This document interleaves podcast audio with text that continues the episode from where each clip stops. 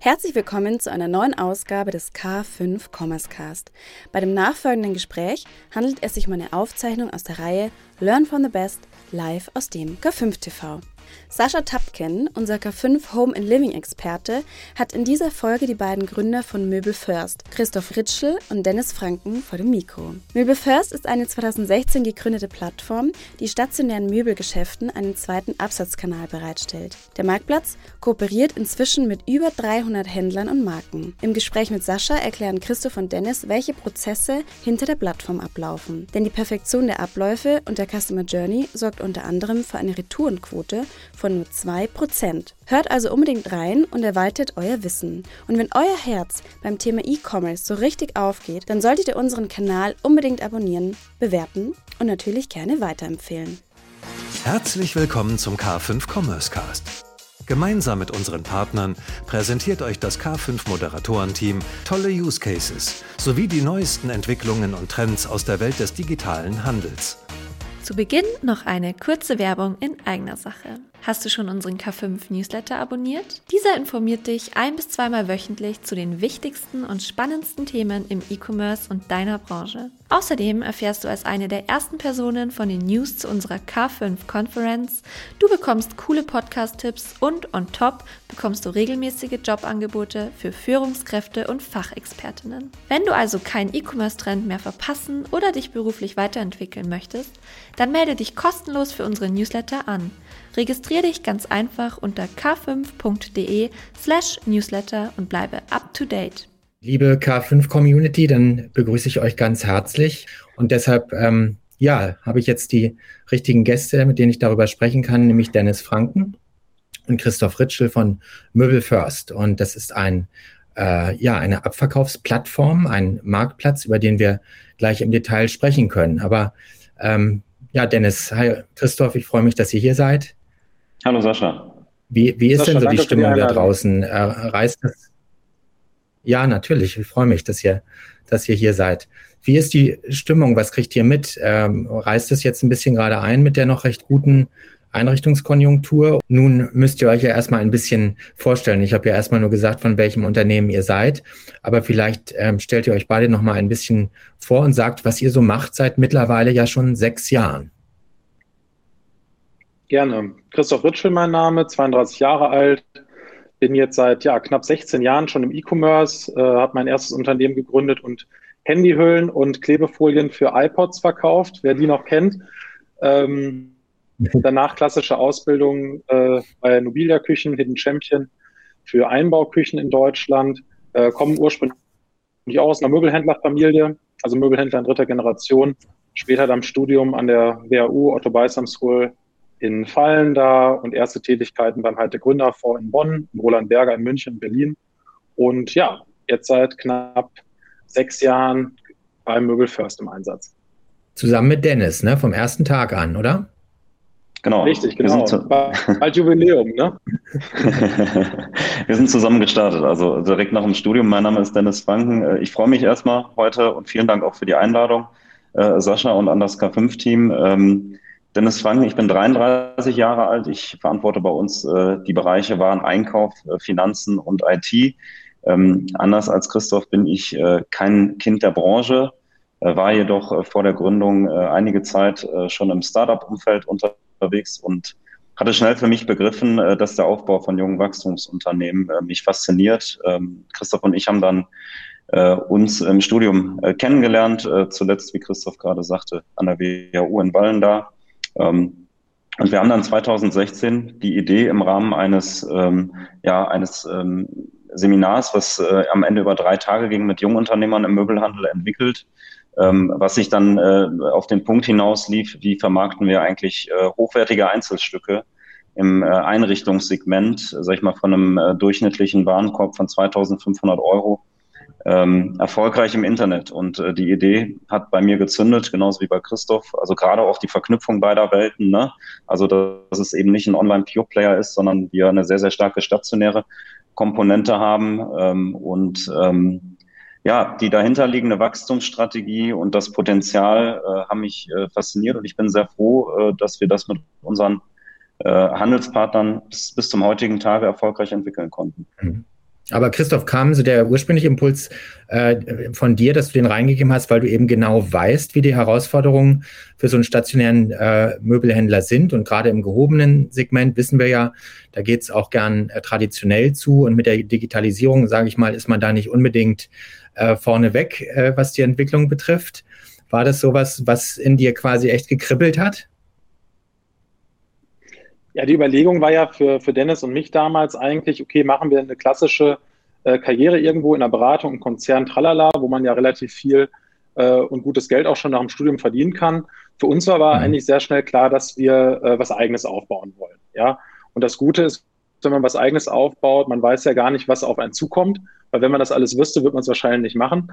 Ähm, aber es war tatsächlich damals so, dass wir ähm, wie Dennis gerade sagte, ein kleines Beratungsprojekt hatten für den Einkaufsverbund äh, aus Rheinbach damals, wo wir mit jungen Unternehmern Herausforderungen der Branche diskutiert haben, Jahr 2015. Mhm. Und ähm, wir hatten damals so einen gemeinsamen Ordner auf dem iPhone, wo wir gemeinsame Ideen einfach mal geteilt haben, ne, wenn man im Zug war, äh, einfach mal was aufgeschrieben.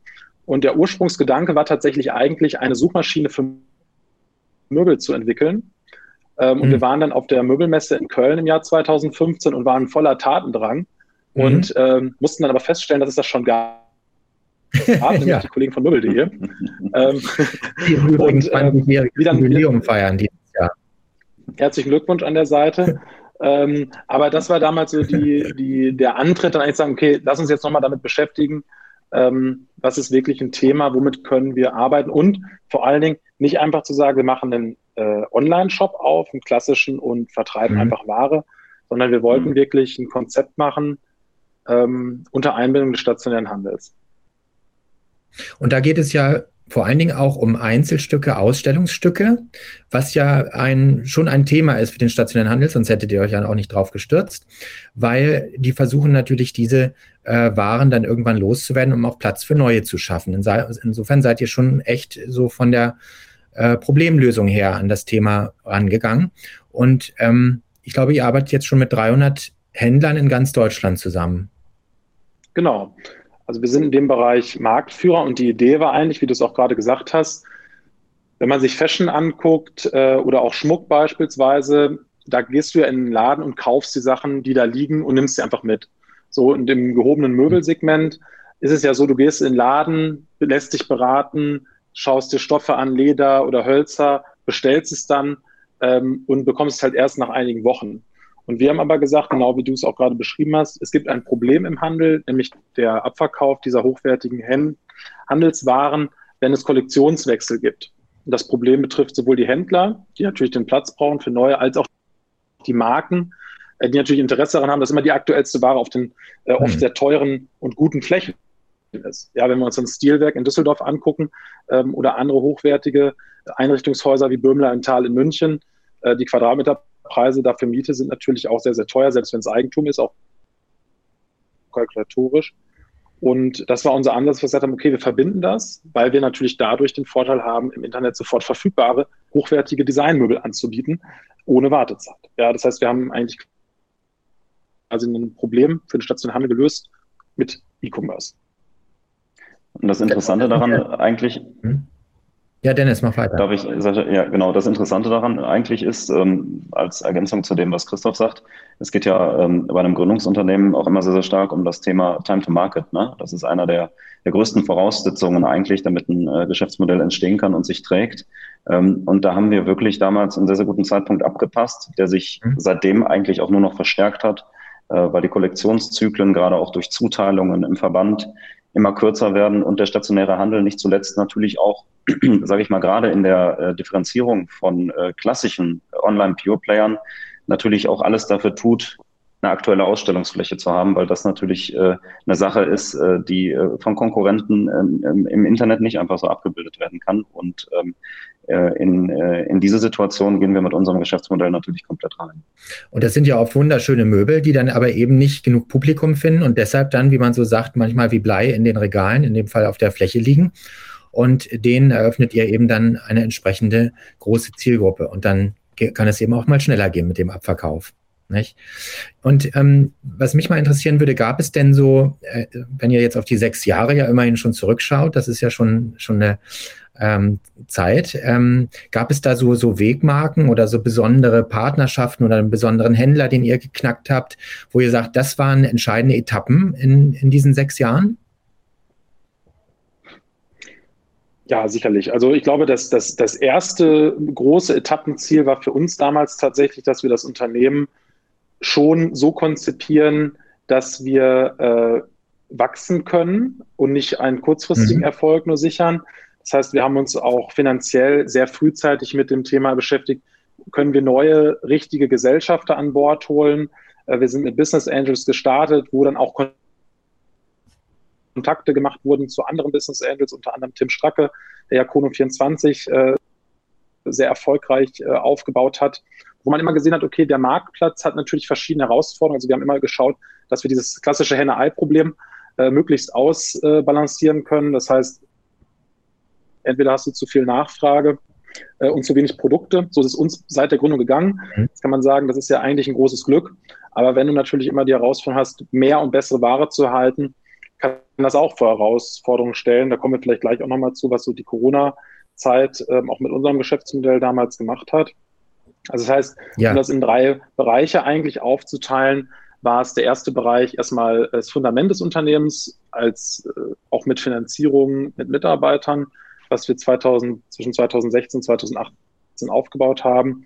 Die zweite wichtige Komponente, und da hat uns sicherlich, ich sage jetzt mal, der Stahlgeruch aus der Branche geholfen, diese mhm. stationären, auch oft konservativen Händler und auch Einrichtungsmarken von unserem Konzept zu überzeugen, weil so ein Marktplatz lebt natürlich erst ab einer gewissen kritischen Größe.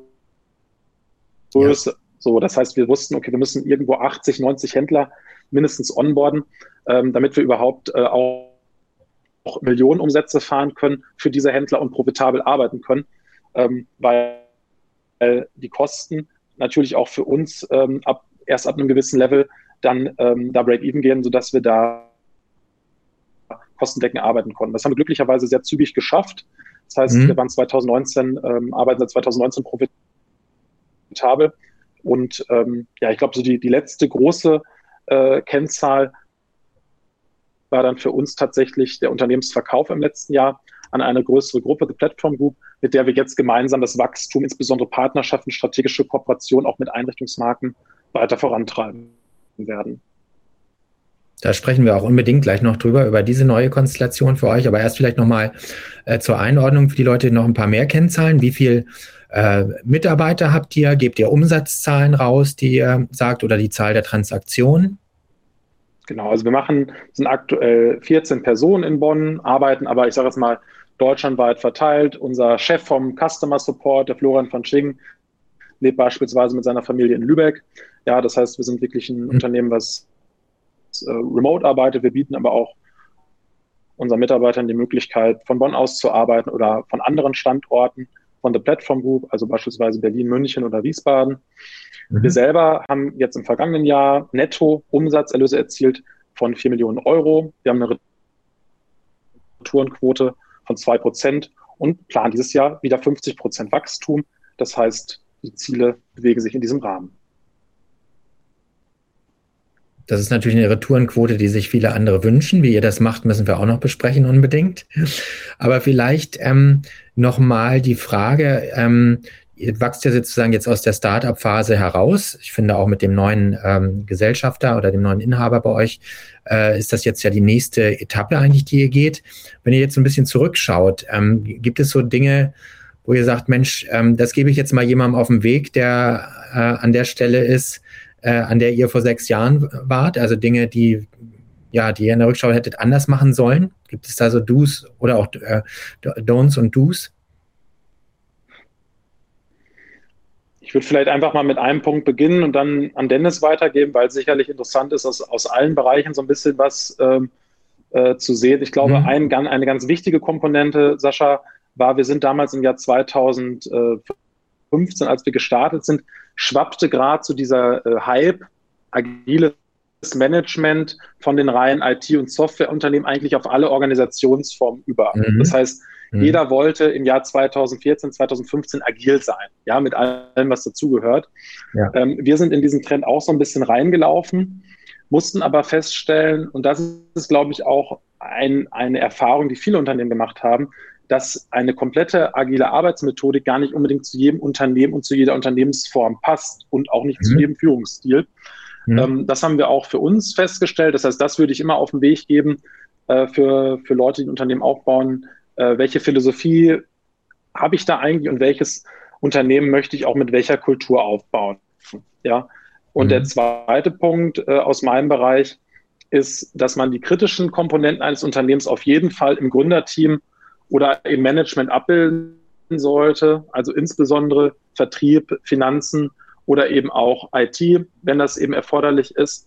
Ähm, und das war bei uns ganz entscheidend. Deswegen sind wir auch relativ schnell erfolgreich werden können, einfach mhm. dadurch, dass wir den Vertrieb mhm. unter einem ganz klaren Cash-Management vorangetrieben haben ähm, und die Kosten nie aus dem Blick behalten haben. Interessant, ja. Ähm, ja. Genau. Ähm, was, was, was ich dazu ergänzen kann, ist äh, das Thema Prozessexzellenz. Ich meine, es betrifft im Endeffekt alle Unternehmen, ähm, aber bei uns ist es nun mal so, wir, wir hatten gerade darüber gesprochen, Sascha, du sagtest ja auch schon, wir werden auch noch sicherlich drüber sprechen, niedrige Retourenquote. Mhm. Äh, das kommt natürlich nicht von ungefähr. Das heißt, wir haben natürlich ähm, gerade auch am Anfang sehr leidvolle Erfahrungen gemacht. Ich weiß noch, äh, Christoph, die, die ersten äh, Bestellungen, die kamen alle zurück Ne? Und wir, wir, wir wussten damals nicht, woran es liegt. Ähm, wir, sind, wir haben uns äh, aus der Situation heraus zum Glück nicht entmutigen lassen und weitergemacht und ähm, ja, blicken, blicken heute natürlich auf eine stolze Zahl von, von unter zwei Prozent. Das heißt, die Warum meisten die Sachen. Damals? Warum kamen die zurück?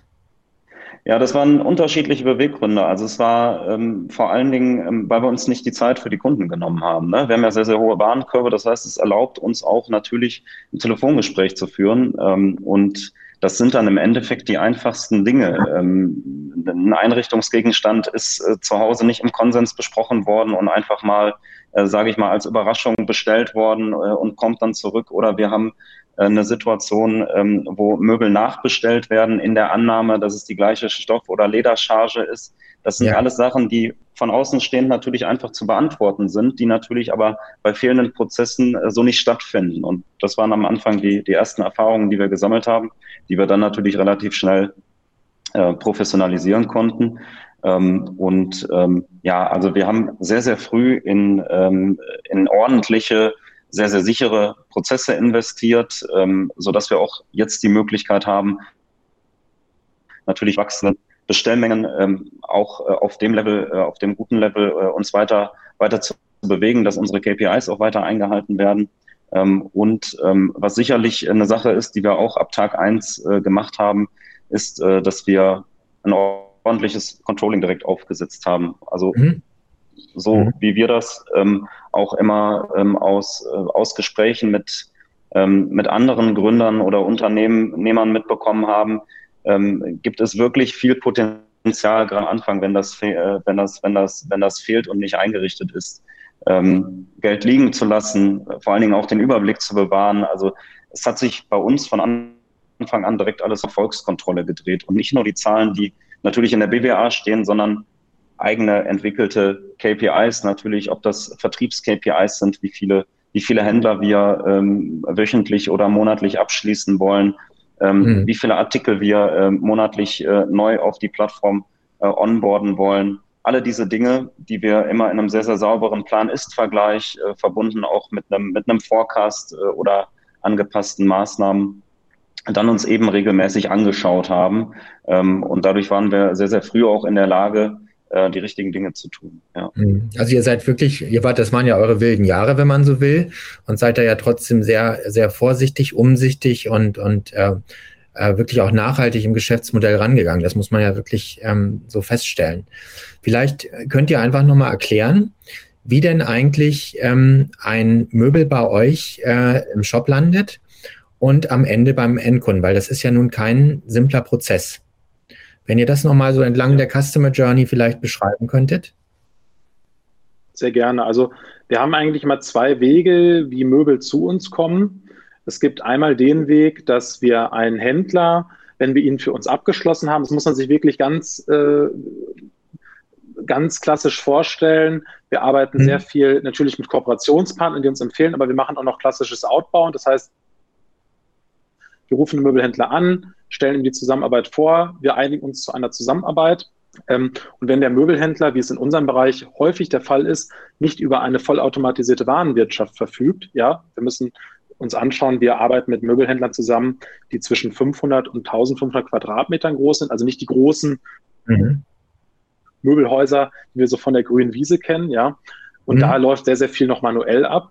Und nachdem wir dann eine Zusammenarbeit gemacht haben, fahren wir raus mit einem Fotografen, fotografieren alle Möbel, die auf der Fläche stehen. Diese Möbel werden dann in unser System übertragen und veredelt. Das heißt, hinter unserem online ja, dieses Fotografieren, genau. das ist ja genau. schon auch ein Aufwand, den ihr da betreibt. Ja. Genau, also das ist quasi unser Investment in die Partnerschaft eines jeden Möbelhändlers. Mhm. Wir kommen vielleicht auch gleich nochmal zum Geschäftsmodell. Äh, wie trägt sich das Ganze mhm. eigentlich? Und ähm, genau, ja. nachdem wir diese Fotos erstellt haben, ich darf das sagen, weil ich komme selber aus einer Möbelhändlerfamilie und ein Händler vor Ort, alles, was sich nicht ums Kerngeschäft dreht, da hat er keinen Bock drauf. So, das mhm. zu begreifen und das zu verstehen, habe aber selbst ich, der aus der Branche kommt, viel zu lange für gebraucht. Das heißt, wir haben am Anfang noch gedacht, komm, die Händler machen das selber und organisieren das. Und wir sind einfach nicht, wir sind einfach nicht an den Start gekommen, Sascha. Mhm. Ne? Das heißt, mhm. es hat teilweise wochenlang gedauert, bis wir die ersten Produkte hatten. Heute ist es so, dass wir nach Vertragsabschluss innerhalb von zwei Wochen sagen können, dass das Onboarding abgeschlossen ist. Also dann hat der Händler bei uns sein Sortiment online. Wir fangen an zu verkaufen und jeder Händler, der heute mhm. hinzukommt, macht dann nach diesem Onboarding Onboarding innerhalb der ersten zwei bis vier Wochen die ersten 10.000 Euro Umsatz. So, und das ist natürlich eine tolle Kennzahl, weil wir gesehen haben, dass wir durch diesen Sortimentspush, durch unser Investment sofort verkaufen können. Also das ist der eine Weg, wie kommen die Waren auf ja. unseren, auf ja. unseren Marktplatz. Und ja. dann gibt es natürlich schon äh, größere äh, Unternehmen am Markt, wie zum Beispiel die Designfunktion-Gruppe, die eine vollständige äh, Digitalisierung auch ihrer Lagerbestände beispielsweise an uns übermittelt. Da mhm. können wir uns also die Produkte viel einfacher picken, äh, können also dann auch automatisiert schneller verkaufen. Dann ist der Prozess ganz klassisch äh, wie im hochwertigen Fachhandel. Das heißt, die Produkte sind auf unserer Verkaufsplattform. Wir verkaufen natürlich auch über andere Verkaufskanäle. Die Kunden rufen bei uns an, machen einen Seriositätscheck. Wer ist Möbel? Wissen, wo kommt das her? Wie ist der Zustand? Wer sind wir? Das heißt, wir sprechen da mit jedem Kunden zwei bis drei Mal. Auch wir arbeiten Checklisten ab, passt das durch die Haustür, wie Dennis schon gesagt hat, oder über den Online-Shop beispielsweise. Danach wird die Ware nochmal bei unserem Händler mhm. geprüft, ja, wird dann von unserem Logistiker abgeholt, auch dort verpackt und geht vom Händler direkt zum Kunden. Das heißt, wir haben ja gerade am Anfang darüber gesprochen, warum hatten wir auch viel Theater. Wir haben heute eine Perfect Order Rate von 95 Prozent. Das heißt, 95 unser 90 Prozent aller Bestellungen werden ohne Fehler ausgeliefert. Das ist für uns schon eine sehr, sehr gute Kennzahl, die wir weiter drücken möchten. Ja. Das führt einem dazu, dass wir möglichst wenig Reklamationen und Retouren haben möchten. So, und dann ist die Ware beim Kunden, der Händler bekommt sein Geld ähm, und dann ist der Prozess abgeschlossen. Also so läuft quasi der Prozess Aber der Möbelhändler Onboarding bis zum Verkauf. Der funktioniert eben nur so gut, der, der Prozess, und ihr erreicht nur diese Prozessexzellenz, weil ihr wirklich äh, an jedem Punkt der Customer Journey also eine enorme Sorgfalt und auch einen Aufwand betreibt. Ne? Da frage ich mich natürlich, ja. Wie, ja. wie rechnet sich das? Bekommt ihr dann von dem 8000 Euro Auftrag dann äh, eben den entsprechenden Batzen, um diese, diesen Aufwand zu finanzieren? Wir haben ja am Anfang davon gesprochen, dass wir jetzt seit einigen Jahren schon profitabel arbeiten. Ähm, wir sind da aber äh, ostwestfälisch zurückhaltend. Also die Ertragslage ist zufriedenstellend. Ja, das heißt, wir vereinbaren mhm. mhm. vorher mit unseren Händlern einen Einkaufspreis, den der Händler äh, für das Produkt bekommt. Das heißt, es ist ein reines Kommissionsgeschäft. Er kann es also auch weiter in seinem Laden anbieten. Das hat zwei mhm. Vorteile. Am Ende des Tages zählt ja, dass dieses Stück verkauft wird, entweder bei ihm oder über uns. Ähm, wir haben kein Lager, was wir managen müssen. Das heißt, wir nutzen dort die Flächen der Händler Händler ähm, stimmt, ja. und können mhm. eben von dieser Zwischenmarge leben. Und jeder Händler zahlt noch einen kleinen Betrag an uns monatlich, ähm, den sich aber jeder Händler leisten kann. Das heißt, unsere zwei Ertragsströme sind vor allen Dingen zu 95 Prozent die Zwischenmarge zwischen vereinbarten Einkaufspreis, realisierten Verkaufspreis und dann eben einem kleinen monatlichen Beitrag. Und wird das individuell verhandelt oder habt ihr da sozusagen feste ähm, Preise? Ist das eben volumenabhängig? je nachdem, ja, wie viel also Aufträge ihr abwickelt. Ganz, das ist ganz, ganz wichtig bei uns. Auch äh, haben wir, Dennis und ich, von Anfang an ganz klar für uns definiert, Äh, gleiches Recht für alle, das ist auch in unserer Branche wichtig. Das heißt, alle haben die gleichen Verträge, haben die gleichen Vereinbarungen und so sind wir sehr, sehr erfolgreich, kommt sehr, sehr gut an. Wir haben letztens noch diskutiert, äh, wie ist eigentlich unsere Kündigungsquote und wir haben wirklich eine sehr, sehr geringe, also wenn, ich sage jetzt mal im Monat kommen im Durchschnitt aktuell zehn neue Händler dazu, ja, und einer geht mhm. raus. So, und das ist das für uns absolut in Ordnung. Was, was kann denn dann, also ich meine, müsste ja, das ist ja der Vertrieb der offenen Tür eigentlich, wenn ihr mit solchen äh, Erfahrungswerten dann eben kommt. Und trotzdem wissen wir ja, dass es doch lange braucht, ehe ihr dann manchmal den einen oder anderen konservativen Händler überzeugt. Aber was merkt ihr so in den Gesprächen, sind so die, die größten Vorbehalte, die die haben? Geht es auch darum, dass die irgendwie da sagen, sie, gehen, sie geben ihre Autonomie äh, über den Vertrieb ab? Ist das ein Faktor? Auf jeden Fall. Also die menschliche Komponente, mhm ähm, die darf man da in keinster Weise unterschätzen, weil am Ende des Tages arbeitest du mit Händlern zusammen, bist selber Händler mhm. und nimmst denen ja das Spielzeug eigentlich weg. So, mhm. äh, das, das ist gar nicht unbedingt nur der Geschäftsführer, der sich damit beschäftigt, sondern natürlich auch das Verkaufspersonal auf der Fläche. Wobei die sich natürlich darüber freuen, wenn es einen Supporter gibt, der quasi Produkte, die vielleicht regional nicht so gut funktionieren, auch eben zusätzlich Abverkaufsmöglichkeiten bietet. Ja, aber mhm. natürlich, diese menschliche Komponente darf man nicht unterschätzen. Das zum einen. Die zweite Komponente ist natürlich die, dass der Händler als solches sehr, sehr stark gefestigt ist auf sein Kerngeschäft vor Ort. Und alles, was nichts damit mhm. zu tun hat, erstmal ähm, gern auf die lange Bank geschoben wird. Ja? Ähm, und das merken wir natürlich auch. Ähm, ich habe ja die Zahl gerade genannt, wie viele im durchschnittlich monatlich dazukommen. Das darf man sich aber nicht als äh, Selbstläufer vorstellen, sondern das ist quasi ein Konstrukt, was wir uns in den letzten Jahren aufgebaut haben, auch aus verschiedenen Multiplikatoren. Äh, man mhm. konnte ja auch der Presse entnehmen, sowohl Fachpresse, aber auch E-Tailment und so weiter, wenn wir große Kooperationen bekannt geben mit Einrichtungsmarken, die uns auch unterstützen äh, in dieser Flächenaktualisierung. Das heißt, ähm, das ist wirklich ein bunter Blumenstrauß an Aktivitäten, den wir da betreiben, um die Händler am Ende des Tages von unserem Konzept zu überzeugen.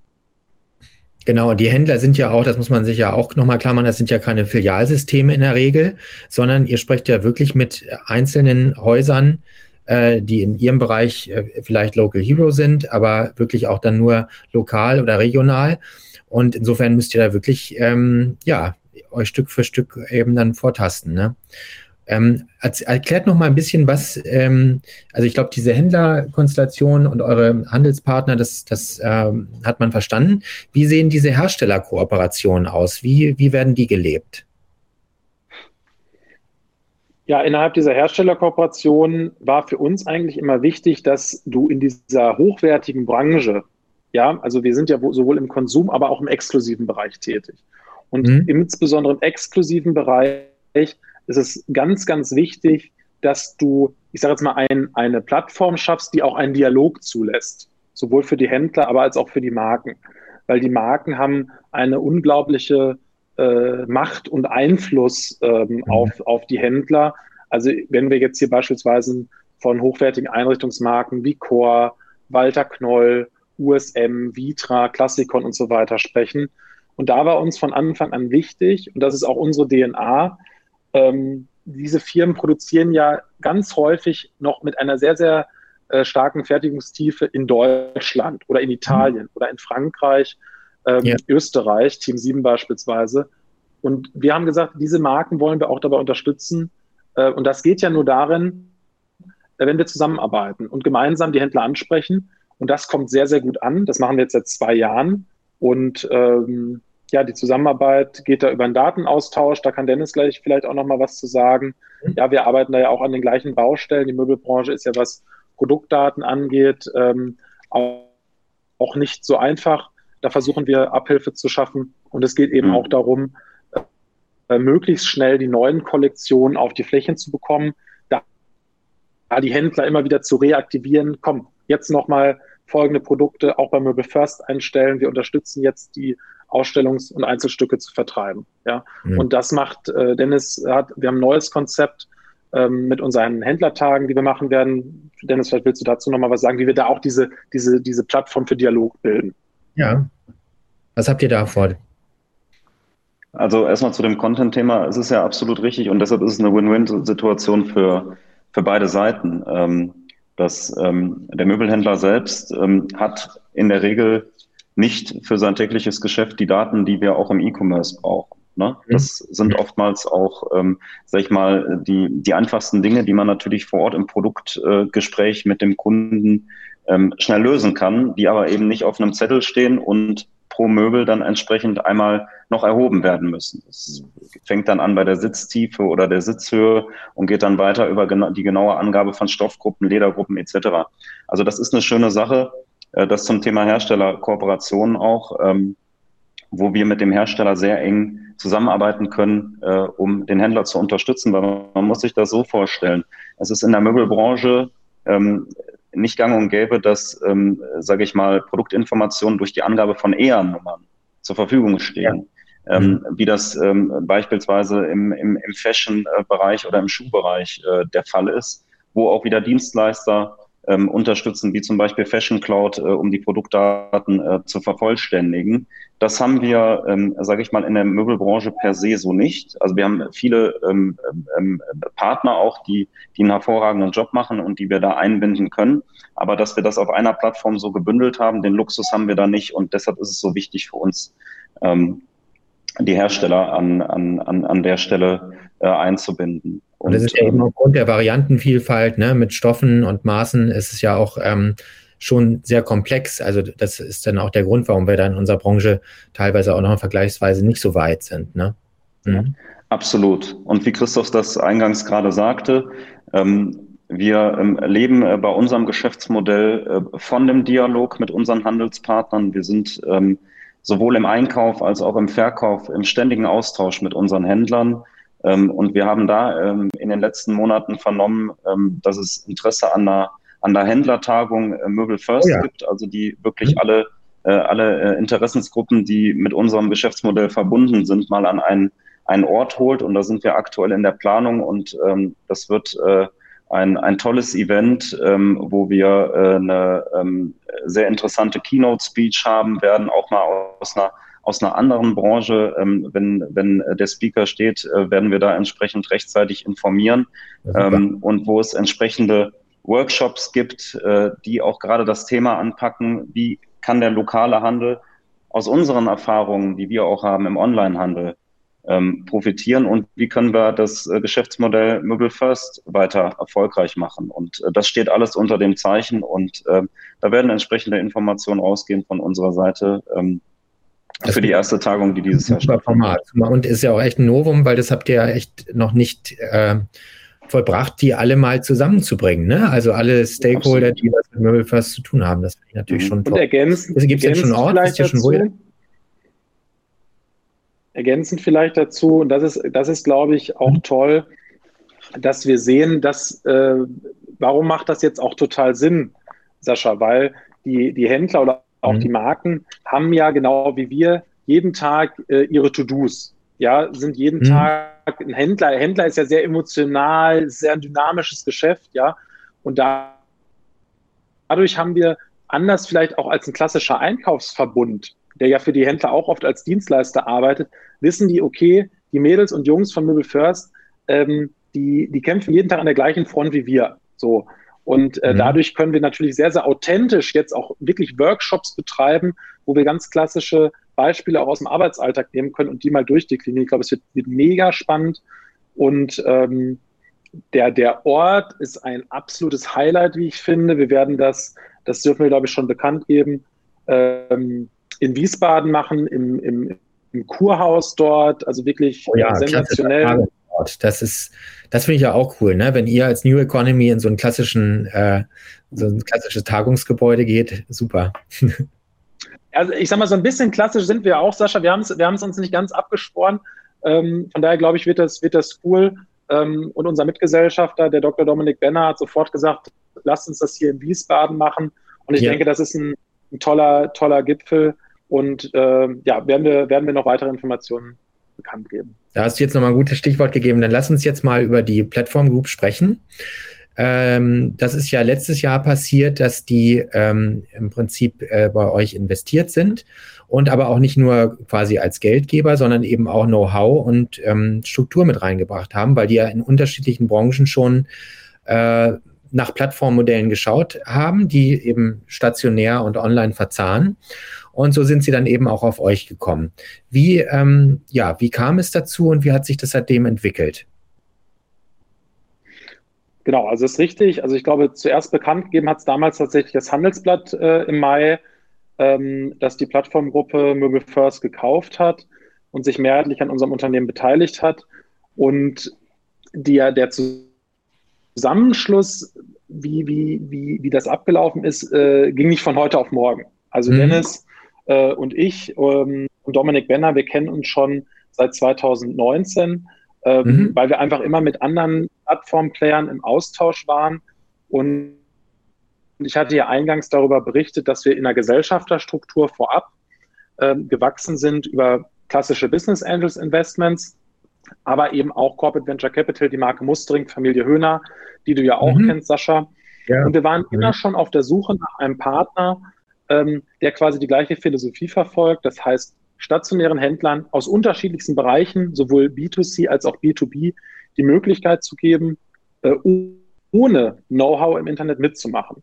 Und mhm. ähm, nach einem halben Jahr Verhandlung haben wir dann festgestellt, das macht hier total Sinn, uns zusammenzuschließen, konnten so natürlich auch unseren Kleininvestoren, was auch nicht selbstverständlich ist, wenn wir uns anschauen, dass neun von zehn Startups scheitern. Ja, wir lesen ja oft immer nur die, die tollen Pressemitteilungen über hohe Finanzierungsrunden und so weiter. Aber de facto ja scheitern neun von zehn Startups. So, das heißt, wir hatten einen sehr klassischen Unternehmensansatz und haben gesagt, wir möchten auch diesen Investoren, die uns früh die Möglichkeit und das Vertrauen auch geschenkt haben, auch eine Möglichkeit eines Exits geben. Ähm, das mhm. konnten wir tun. Und auf der anderen Seite konnten wir die, die, die, die, die Weiterentwicklung des Unternehmens erfolgreich mit jemandem mitgestalten, der uns total versteht, der die gleichen Herausforderungen hat, der aber auch schon Lösungen hat für unsere Herausforderungen. Und jetzt knapp ein Jahr später, äh, Dennis, ich denke, das spreche ich für uns beide, muss man einfach sagen, äh, dass, dass die Entscheidung die absolut richtige war. Äh, die mhm. Plattformgruppe hat sich seitdem auch weiter profiliert in dem Bereich von Übernahmen und von der erfolgreichen Weiterentwicklung von Geschäftsmodellen. Ähm, auch hier sind die Zahlen, werden jetzt bekannt geben, sehr, sehr starkes Wachstum auch als Gruppe, ähm, was natürlich ab einem Umsatz von 100 Millionen immer schwieriger wird, nochmal ordentlich was draufzusetzen. Ähm, auch wenn wir da mit unserer Größe natürlich einen kleinen Teil von ausmachen, aber es ist total toll dabei zu sein ähm, und gemeinsam uns Und die übernehmen ja auch weiter ne? die, die, haben ja auch nach euch, glaube ich, äh, haben die in der Einrichtungsbranche noch jemanden dann auch übernommen, oder? Genau, also die, die Strategie von der Plattformgruppe ist es, äh, weiter zu wachsen, sowohl organisch als auch über äh, Zukäufe. Mhm. Und das ist richtig auch in der Einrichtungsbranche, aber auch in vielen anderen Branchen, jetzt zuletzt in der Dentalbranche, im Apothekenbereich, ähm, im Maschinenbereich. Ja, ja. Ähm, und da gibt es immer Überschneidungspunkte, beispielsweise bei einer der größten Herausforderungen, die wir haben beim Thema Logistik, wo jetzt wir beispielsweise eine gemeinsame äh, Kooperation machen werden, auch eine eigene Logistik auf die Beine zu stellen, also aus einem anderen Portfoliounternehmen von der Plattformgruppe und wir da auch partizipieren können. Und das ist natürlich für uns sehr, sehr spannend. Was, das ist das, was man klassische Synergieeffekte dann nennt, ne, an der Stelle. Sehr genau, gut. Ja. Dann sag doch noch mal ein bisschen, ähm, beschreibt noch mal, wie ihr jetzt durch diese Corona-Zeit gekommen seid. Das war ja nun für unsere Branche Home and Living dann doch, also sage ich mal, mit, mit allem Stress, der damit verbunden war und äh, auch mit Ladenschließungen, äh, mit Angeordneten, dann ja am Ende doch eine erfolgreiche Zeit, wenn man ja den Strich drunter zieht, äh, wenn auch kräftezehrend. Wie habt ihr das erlebt? Also äh, grundsätzlich, ähm, wir sind äh, alles in allem sehr, sehr gut durch die Krise gekommen. Äh, Online hat ja zu der Zeit, wie du es jetzt eingangs gerade erwähnt hast, Sascha, aufgrund der Ladenschließungen erstmal sehr profitiert. Mhm. Ähm, wir haben auf der anderen Seite, und das äh, gehört auch zur Wahrheit dazu, äh, aber trotzdem dann eine zentrale Herausforderung gehabt, nämlich äh, unser Sortiment, was ja eben von den Einzelstücken im Handel lebt, also die, die mhm. sofort verfügbar sind. Ja. Die waren natürlich auf der anderen Seite dann ähm, sag ich mal, solange es, so, sobald es wieder losging und die Läden wieder offen hatten, egal jetzt ob durchgängig oder mit äh, Beratungskonzept, mit Beratungstermin, ähm, waren die Kunden natürlich extrem an dieser Ware interessiert weil durch die gestörten Lieferketten natürlich die Lieferzeit nach hinten raus explodiert ist.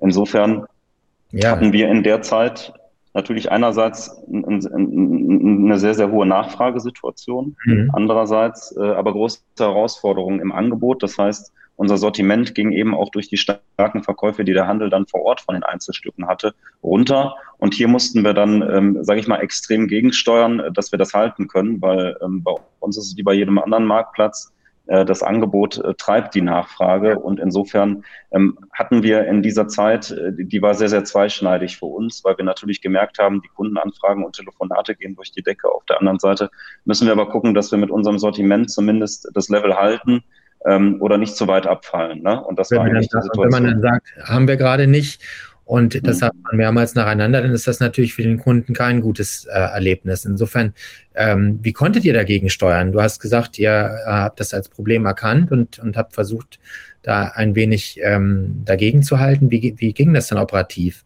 Man kann ja die Ausstellungsstücke nicht quasi, äh, die kann man ja nicht produzieren. Nee, absolut. Ähm, das lief ähm, vor allen Dingen über äh, einen äh, viel, viel aktiveren Einkauf als vorher.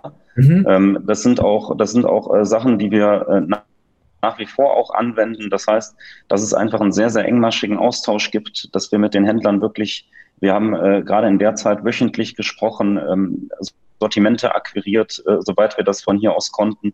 Wir haben ähm, Fotoshootings äh, versucht mit den Händlern auch weiterhin zu organisieren, auch wenn ähm, sicherlich die, ähm, die Zeit für die Händler selber auch äh, knapp war vor Ort, äh, mhm. weil die sich eben auf ihr Kerngeschäft äh, konzentrieren wollten. Und ähm, ja, wir haben uns äh, versucht, dadurch auch immer eine Priorität zu behalten äh, und den Prozess für den Händler, soweit es geht, auch zu vereinfachen. Also in der Phase ist eigentlich auch das Thema der Fotoshootings ein Stück weit geboren, weil wir gemerkt haben, der Handel hat jetzt keine Zeit, sich darum zu kümmern. Also müssen wir ihm mit allem, was wir leisten können, unter die Arme greifen. Ähm, und dadurch ähm, hatten wir, äh, sage ich mal, das Argument eben auch gebracht, ähm, dass wir unter Schonung der Ressourcen des Handels, die er vor Ort einsetzen will in dieser und muss in dieser Phase, äh, ihm jemanden äh, zur Verfügung stellen, der wirklich alles macht, damit die Sachen ähm, ähm, ohne viel äh, Einbindung durch ihn auch online gehen können. Ne? Und das war dann eben in der Situation,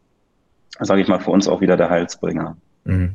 Ja gut, insofern hat euch die Phase eigentlich nur noch mal mehr abgefordert und es war im Prinzip die Probe auf, auf das Exempel, ob äh, das Geschäftsmodell auch unter Extrembedingungen hält.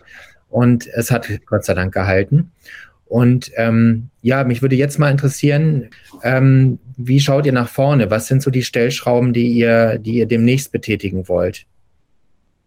Ja, also für uns ist natürlich, äh, und das hat Dennis gerade auch schon gesagt, wenn wir uns unsere Kunden anschauen, also die bei uns einkaufen, also ne, Kunden über, über 40, gut bezahlte Angestellte, Ärzte, Rechtsanwälte, Unternehmer und so weiter, die sind zwar mhm. in der Erstakquirierung, im Erstkontakt für ein ja, ich sage jetzt mal, ein Unternehmen, was noch keine etablierte große Marke ist, sehr herausfordernd. Dadurch, dass wir das aber sehr, sehr gut gemanagt haben. Ja, also mhm. wirklich Qualität zuerst. Ja, mein Großvater hat auch immer gesagt, wer mal Nein sagt zu einem Kunden, macht als Unternehmen Gewinn, hat aber hinterher zufriedene Kunden. Das heißt, dieses Credo haben wir befolgt. Und wir merken jetzt, Sascha, und das ist schön, dass diese Kunden wiederkommen. Ja, das heißt, das Wachstum, was wir letztes Jahr generiert haben von 50 Prozent, dieses Wachstum haben 20 Prozent Stammkunden generiert. Ja, wow. und das ist natürlich auch ein super Argument für unsere Bestandshändler, aber auch für die Einrichtungsmarken, dass sie sehen, okay, ähm, wir machen hier einen guten Job, das werden wir auch weitermachen. Und wir fangen jetzt erst an, weiter geografisch uns auszudehnen. Und das ist ein ganz spannender Bereich. Der zweite Bereich, und das ist das B2B-Geschäft, was wir uns weiter anschauen werden. Das mhm. heißt, wir bekommen durch das Vertrauen, was wir uns insbesondere bei den Einrichtungsmarken erarbeitet haben, auch neue Aufgabenstellungen. Mhm. Ja? Ähm, mhm. und schauen uns da auch neue Geschäftsmodelle an, die jetzt gar nichts mit dem Endkundengeschäft zu tun haben, sondern wenn beispielsweise eine Marke ein Problem hat und sucht dafür einen Partner, einen Dienstleistungspartner im Digitalbereich, werden wir angesprochen und haben dadurch die Möglichkeit, natürlich auch neue Ideen zu konzipieren, zu testen. Ähm, und da werden wir dieses Jahr auf jeden Fall auch ein, zwei ähm, Dinge uns genauer anschauen mit unseren bestehenden Partnern. Und ähm, ja, von daher das Wachstumsziel ist gesetzt, 50 Prozent drauf, weiter profitabel. Schon, schon ähm, also wir sind guter ja. Dinge. Ja, das bewundere ich immer, dass ihr halt es dann auch schafft, also mit dem anspruchsvollen Geschäft, der, das ihr betreibt, in allen Details, dann eben immer noch den Blick für neue Kooperationen, äh, neue Ideen, neue Geschäftsmodelle unterhalb eures äh, großen Geschäftsmodells, sage ich mal, zu bauen. Und äh, deshalb, ähm, ja, finde ich es immer toll von euch zu hören, wie sich das weiterentwickelt. Und ähm, Christoph Dennis, ich danke euch ganz herzlich, dass ihr dabei wart. Ähm, euch alles Gute, macht weiter so. Sehr gerne, Sascha. Danke für deine Zeit. Dennis, mach. Herzlichen Dank, Sascha. Ne? Sascha, mach's alles gut. Danke. Klar.